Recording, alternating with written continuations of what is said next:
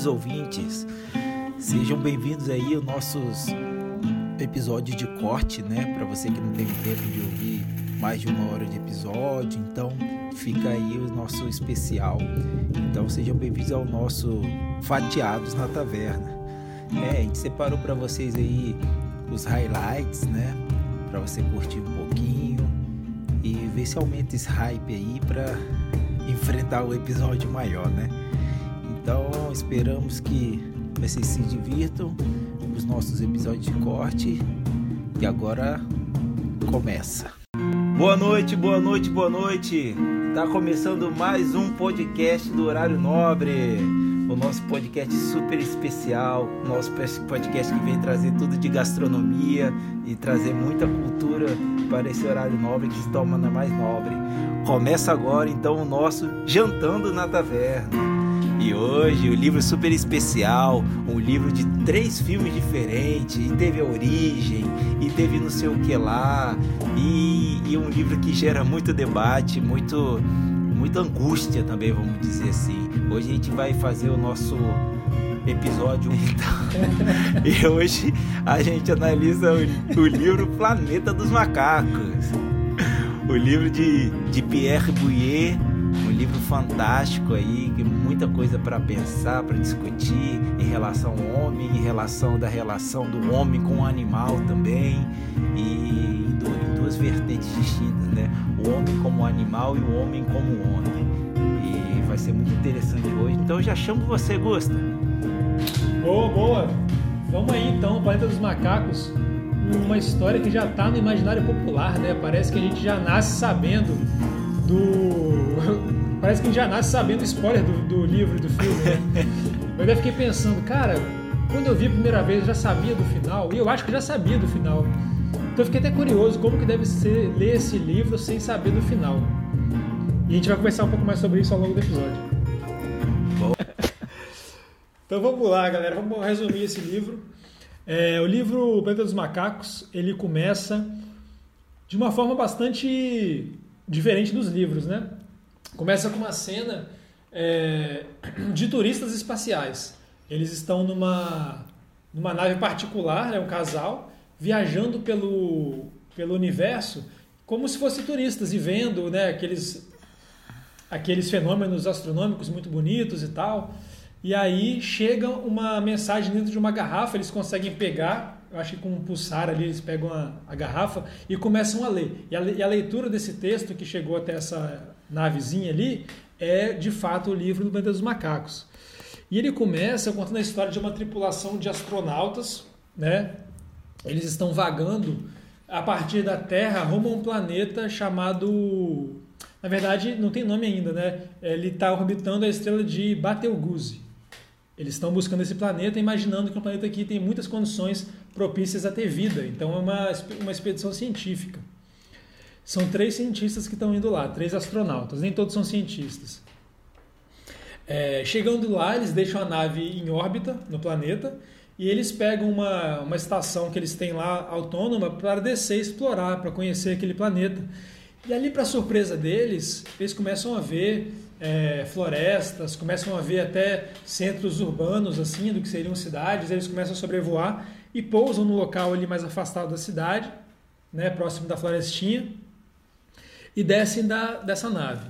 Eles começam a, a vagar, a explorar o planeta, começam a ver que tem muita similaridade né, com o próprio planeta Terra, e aí eles encontram dentro de uma clareira uma cachoeira com uma piscina grande assim, e dentro dessa piscina está tomando um banho uma fêmea da espécie humana.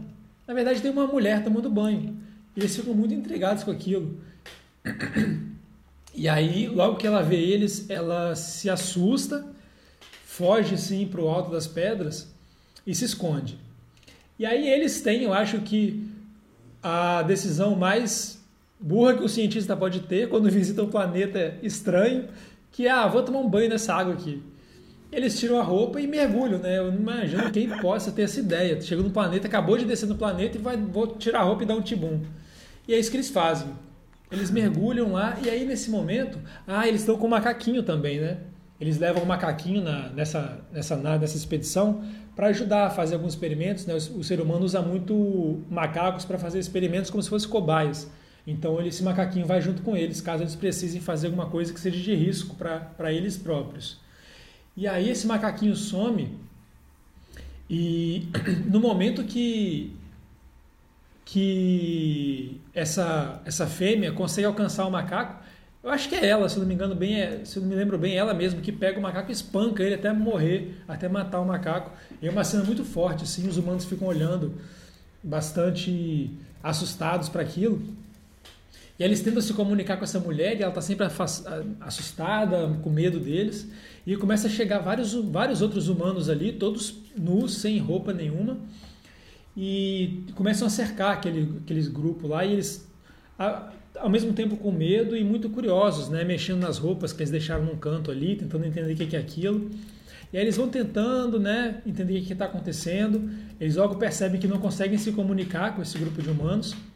E de repente tem uma debandada geral. Eles entram em pânico, se espalham e aí começa a chegar, é, começa a ouvir tiros, né? Tiros e barulho de cavalo correndo. Aquele pânico geral naquele grupo e os, os três astronautas sem entender o que está acontecendo. E é quando o Ulisses, que é o personagem principal, ele consegue se esconder entre as árvores assim, para procurar abrigo, e é ali que ele consegue ver que quem está chegando, cavalgando um cavalo e atirando nos humanos, é um gorila, vestido com roupa assim de caçador e correndo atrás dos humanos e matando e capturando o que ele consegue. E assim que começa o livro. E a partir daí vai começar uma uma uma busca, né, da, desse, desse Ulisses para ele tentar entender o que está acontecendo, onde é que ele está, como é que ele foi parar ali, o que está acontecendo ao redor dele, e aí já começa a ser campo de spoiler que a gente vai deixar para a parte final do episódio, para a segunda parte. Mas beleza, então vamos aí é, passar é, para essa nossa outra parte, que eu quero saber qual é a sua nota do livro e qual é o seu personagem favorito. É, pô, assim como o 1984, eu achei os personagens não muito. Não é o forte do livro, né? Os personagens não são fortes do livro. Sim. É, eu não achei nenhum personagem assim, ah, esse é um baita personagem, esse é um personagem muito bem construído. É, então, assim, para escolher um, eu vou, vou, vou escolher a Zira que é a, a chimpanzé que primeiro percebe assim essa essa essa fagulha assim, essa coisa que o aquele o Ulisses, né, que é o personagem principal, tem alguma coisa diferente, ela de alguma forma tenta percebe isso, se não fosse por ela, não existiria história, porque ela os outros que lidavam com ele é, ficavam rindo das coisas que ele fazia, achava que era palhaçada, e ela que sim que percebeu que tinha alguma coisa diferente nele é, eu acho que depois, quando até quando o marido dela chega na história, ela acaba sendo um pouco diminuída de importância, assim. Uhum. Mas ela ajuda assim até o final, participa. É, não achei nenhum personagem assim, um baita, um mega personagem muito bom, muito bem construído, que eu me apeguei demais. Mas para escolher, eu diria que o melhor foi a Zero. Aí, começar agora dos nossos análises filosóficas.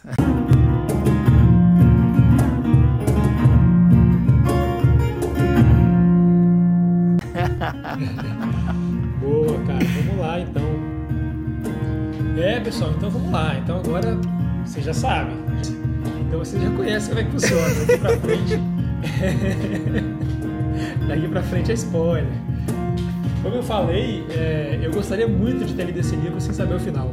Então, se você por acaso ainda não sabe como termina o Planeta dos Macacos, pare esse episódio agora. Depois você volta, vai estar aqui no seu agregador de, de podcast preferido. então vamos lá, vamos nessa, vamos nessa. É, falando um pouco da. entrando assim mais, no, mais a fundo, né? É, uma das coisas que, que eu tenho para falar do, do Ulisses, que eu acho que me atrapalhou nessa escolha de personagem e tal, ele é o personagem principal. É muito importante que o personagem principal tenha um carisma, né, para você poder se apegar a ele. E uma coisa que eu acho que o Ulisses parece que a vida dele começou quando ele chegou no planeta, né? Não tem nada que, ele, que o livro traz de, de história pretérita dele, de lembrança, de alguma coisa de vida dele antes dessa viagem, que pudesse trazer para ele alguma coisa, que, ele, que pudesse remeter à experiência que ele estava vivendo. É, você não acompanha nenhum personagem da história apresentando um arco narrativo, no sentido de que o personagem começa de um jeito, passa por uma aprovação, é, supera aquilo ou não consegue superar e por algum motivo ele termina a história é, é modificado de alguma forma. Então é, é mais ou menos por isso que eu achei que os personagens poderiam ter sido mais trabalhados. Ah. Mas muitos livros clássicos assim de ficção científica, principalmente, não focam em personagens, né? eles focam em ideias. E para falar de ideia, eu acho que realmente esse aqui é uma das principais, das principais obras de ficção é, em matéria de, de premissa, né? De ideia, ah, vai ser isso que eu vou fazer meu livro. E aí começa a contar a história. Boa. Mas eu acho que principalmente o Ulisses ele podia trazer alguma história pretérita dele assim para enriquecer mais o personagem. E eu achei também que tem alguns momentos que ele dá uma dá uma desprezada nos outros humanos, assim, quando ele percebe que os outros humanos não conseguem conversar e, e tem esse como aquele comportamento muito primitivo, ele dá uma, tipo assim, desprezada mesmo para eles. Eu achei que foi um momento assim que retrata o ser humano, a forma que o ser humano trata outros os animais, então nesse sentido foi interessante, mas como personagem isso acaba reduzindo assim a, a possibilidade da gente se, é, se apegar a ele, né? Mas talvez a, a ideia principal do autor fosse realmente a, a, crítica ao ser humano. Então, nesse sentido, até que tem lógica ele fazer dessa forma. É... Uma coisa também que, que me incomodou no sentido de não entender o que estava acontecendo é porque quando eles chegam no planeta, é, chegam três astronautas. Um deles é morto, um deles é morto ali naquela caçada dos gorilas. Uhum. O Ulisses ele, ele é capturado, ele consegue fugir no começo, mas ele acaba sendo capturado. E tem um outro astronauta que era o cientista líder ali deles, era o mais é, conceituado cientista ali da, que, que foi para essa missão. Ele some, ele simplesmente some. E depois o Ulisses, depois que ele consegue demonstrar que ele é, é diferenciado, a, a, a Zira, né, que é chimpanzé, vê isso e começa a querer ajudar ele, apresenta ele para outros macacos e eles começam a realmente ver que ele é assim. É, ele começa a dar uma volta ali pela cidade. E eu acho que isso também foi um ponto que, que poderia ter sido mais explorado, porque os macacos são basicamente é o ser humano com pelo sobre o corpo. Eu acho que faltou ele construir uma sociedade que tivesse mais. É, que não fosse exatamente o que um ser humano cheio de pelo que a sociedade tivesse sido construída mais baseada no tipo de comportamento, no tipo de adaptação que um, uma, um primata é, tenderia a fazer na sociedade, né? Então, no, do jeito que eles fazem lá, é, é como se você estivesse vendo uma, uma cidade humana, só que dominada por macacos. É, não tem basicamente nenhuma diferença. E aí ele está andando pela cidade, né? com aquela coleirinha que eles botam nele, já está com roupinha e tudo mais. Ele chega no zoológico e no zoológico ele encontra aquele astronauta lá. E esse astronauta, ele simplesmente perdeu a capacidade de se comunicar com o ser humano. É como se ele tivesse é, desenvoluído em cognição e aí ele se tornou como os outros humanos ali daquele planeta.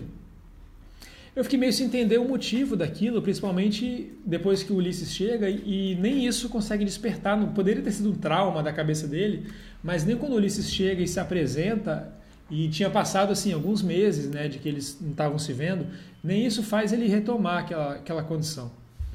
É, ainda mais depois que eles que os macacos apresentam aquele experimento científico lá que você modifica o cérebro da, do, do, do, humano e você faz ele adquirir a consciência novamente ou perder a consciência. Então faltou uma explicação. Bom, é, é, isso não é explicado no, no, no, livro, né? Mas a, a não ser que eles tenham feito isso com o cara, né? Isso não, não é falado no livro, mas pode ser que, que seja uma sacada aí da história que, que agora que eu tô pegando. tipo assim, eles pegar, capturaram o cara, e aí ele se mostrou muito inteligente, e aí eles ficaram com medo daquilo, um ser humano inteligente vai ser uma ameaça pra gente. E aí fez a operação lá e tirou a, a parte do cérebro dele lá que dava consciência para ele, né? Pode ser. É, e seria muito massa, na verdade. o livro não fala isso, mas realmente a porta está aberta, né? Se você pensar bem, para esse tipo de, de pensamento. Então, na verdade, é um ponto positivo ao invés de ponto negativo. bom, o bom da análise filosófica é que a gente está filosofando, né? Então, tudo é possível. tudo é possível, tudo é possível. Vamos dar uma força aqui pro Pierre e eu acho que ele foi por esse lado mesmo. Muito bom, Pierre. Augusta, antes de você continuar, eu posso fazer uma provocação aqui? Claro, manda, manda. Você levantou um ponto muito bom que eu não tinha pensado ainda e está aqui fervilhando na minha cabeça, cara. Que é a questão do de que ele começa a menosprezar os outros seres humanos a partir do momento que é reconhecido o conhecimento dele superior aos demais humanos. E qual é. paralelo você vê aí na, na, no nosso dia a dia, né? Eu adorei esse seu levantamento aí. Ah. Mas beleza, então, Augusto, bom demais. Aí o, as análises filosóficas já começaram bem, né? Que já levantou os pontos aí bem bem profundos, prontos que eu não tinha nem pensado também, como eu falei aqui agora. E eu vou falar uma coisa. O livro, para mim, eu li muito rápido esse livro. Ele é um livro pequeno, né? Teve uma noite aí que eu não consegui parar de ler o livro. Fui dormir uma e meia da manhã. Fiquei todo zoado outro dia, mas estava muito bom. Mas ele começou a me chamar muito a atenção a partir de um momento que que Ulisses conta é, que a estrutura social dos, dos, macacos, né, que era formada por orangotangos, chimpanzés e, e, gorilas, a estrutura deles viveu uma, é, muitos anos, acho que eles falam de 10 mil anos, né? É. De, de estagnação, uma idade escura. Aí eu falei, eita, calma aí, calma aí. Aí eles falam que depois disso começou um desenvolvimento científico e cultural. Eu falei, eita, calma aí, que eu tô lembrando da Idade Média. Aí, a partir deste momento, eu comecei a, a pegar todo, tudo que eu já tinha lido e, e continuar lendo o livro pensando nesse, nessa transição, né? Que a, uhum. o desenvolvimento da sociedade e, o, e as pesquisas que estavam sendo feitas tem tudo a ver, é bem análogo com o que a, a humanidade passou durante o período de Idade Média e o pós-Idade Média, né? Que é o, o período aí da Renascença, né? Entrada da, da Idade Moderna. Aí eu comecei a fazer essa analogia, cheguei numa analogia aqui que eu, que eu fiquei muito feliz em chegar nela, né? É, então, eu, eu, eu coloquei aqui, a estrutura social é bem análoga à, à Renascença, né? O próprio narrador fala que ele sai de, de uma era de estagnação. Aí o que, que eu comecei a ver? Que os gorilas, eles, eles fazendo analogia das classes sociais da, da Idade Média e, e culminando com a, com a Idade Moderna. Os gorilas seriam o semelhante aos os mercadores venezianos e genoveses, né? A burguesia mercantilista em ascensão.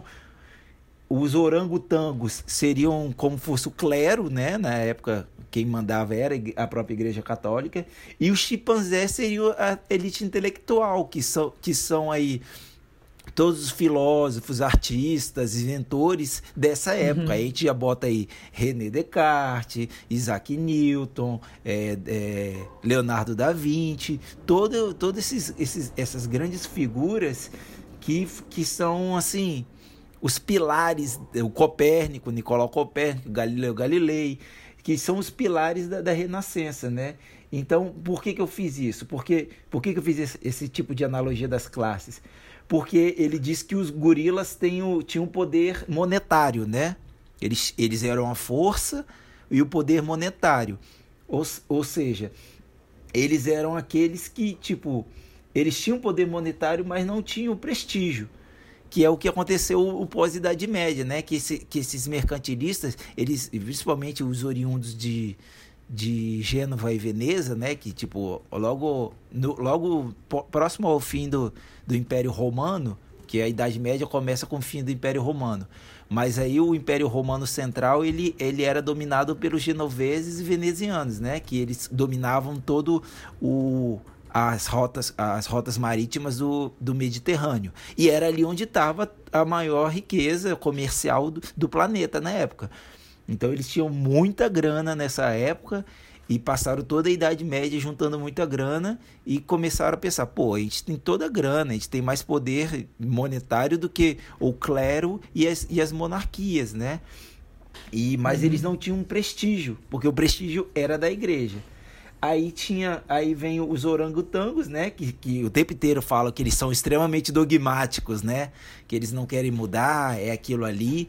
É. Então eles tinham ainda esse prestígio oriundo da Idade Média, porque eles que mandavam em tudo. Mas como eles não tinham grana, eles tinham que expressar de alguém, tanto que ah, era dito que os gorilas que mandavam mesmo, mas como eles não tinham prestígio, eles mandavam através dos orangotangos, né? O que acontecia a burguesia colocava dinheiro ali no, no, no clero para ter voz. E aí você tem o, os, os chimpanzés, que é o que tem que, que ele diz que tem um intelecto mais desenvolvido, né? Todo desenvolvimento intelectual, é, de invenções tecnológicos advém dos chimpanzés. Eles falam, alguns gorilas e orangotangos tentam escrever alguma coisa, mas é muito raro. Então é toda essa elite intelectual emergente que os gorilas também financiavam. Que eles viam, eles viam um prestígio do clero caindo e que, a, a que eles precisavam dos chimpanzés para se desenvolver. Então você tem aí os intelectuais, o clero e, e, e a burguesia mercantilista nesses nessas três classes sociais. Eu falei, cara, que legal. E, e, é muito legal, né? Se você pega assim o início da Idade Moderna, todo, todo o movimento que acontece é, é muito, muito análogo ao que acontece no planeta dos macacos, né? E, tipo, chega um momento que mesmo os chimpanzés tendo todos os dados, o clero ainda mandava, né? Que é o que aconteceu uhum. depois ali com Ulisses. Porque ainda tinha um poder dogmático muito forte. E o que aconteceu, né? Tipo, é, Galileu, o Nicolau Copérnico, o Isaac Newton, eles, parte de suas de, de, de, seu, de seu desenvolvimento, de suas teorias, eles tiveram que retirar porque a igreja falou, não, agora você está duvidando de Deus, está errado isso aí, né? Então, e, e isso aconteceu muito, muito de uma forma muito interessante, né? É com esse Caramba. gancho que eu chamo Pergunta Bomba!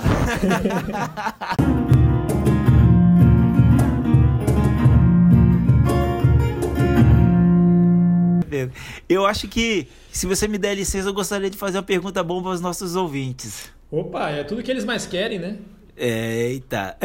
Manda, manda aí pra eles. Então, caros ouvintes, a gente levantou essas, essas duas questões aí, né? Tipo, o livro do Franz de Waal tem tudo a ver com, com, com essa abordagem aí do, do livro Planeta dos Macacos. É o nosso livro auxiliar de hoje.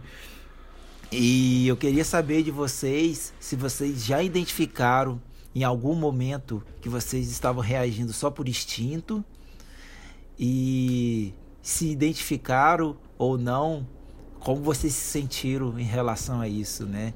E, uhum. e também a gente também espera que daqui para frente as pessoas, uh, os nossos ouvintes fiquem com essa pulga atrás da orelha, né? Será que eu fiz isso só por instinto, né? Ou, uhum. foi, ou foi aquela coisa, de, ou foi premeditada, né? Que acho que é uma coisa bem, bem legal da gente pensar.